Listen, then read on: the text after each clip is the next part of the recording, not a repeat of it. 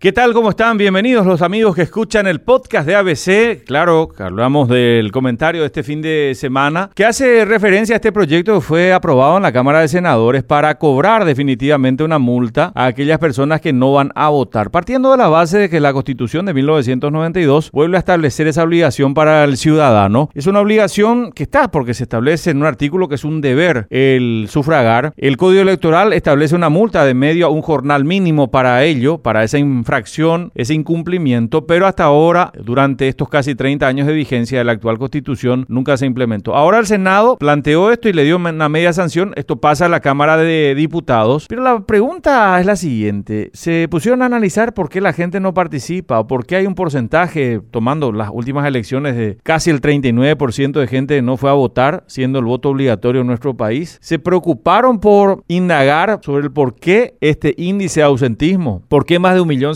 mil personas tomaron la decisión de quedarse en sus casas. ¿No sería acaso mejor convertir lo que hoy se presenta como un castigo o una multa en un estímulo para quienes participen de la elección? ¿Por qué el Estado no nos puede ofrecer un reconocimiento? a las personas que participan de una elección. Simplificar un trámite, reducir algún arancel, plantear una ventaja para el ciudadano, porque siempre tiene que ser un enfoque punitivo, por un lado y por el otro. Dentro de la discusión también fue interesante escuchar argumentos que sostienen que esto podría servir para empujar un poco más a la informalidad a quienes ya viven en la informalidad, es decir, aquella persona que tiene que renovar su cédula y que no lo está haciendo desde hace mucho tiempo, ahora va a decir, no, ¿para qué? Si encima tengo que pagar otra vez la multa porque no me fui a votar. Así hay gente que podría haber todavía una empujada más a una situación de informalidad. el argumento que planteaba un constituyente como el hoy senador Eusebio Ramón Ayala. Y finalmente, si se trata de castigar a quienes eh, venden habitualmente su cédula, ¿por qué pensar que este proyecto va a cambiar esa conducta? ¿Por qué pensar que, por ejemplo, no le van a agregar nomás ya el monto de la multa que tienen que pagar por esa infracción, ese incumplimiento ciudadano? Así las cosas, volvemos a pensar en multas, volvemos a pensar en sanciones, volvemos a pensar en castigos, para instalar la idea de que simplemente aquí lo que se busca es una manera de recaudar para seguir financiando esta torta que está llena de levadura para satisfacer con cargos a operadores, a parientes, a allegados, a amigos y a todos aquellos que estén vinculados a los actores políticos. No estaría mal probar con otro enfoque. Hasta la próxima semana.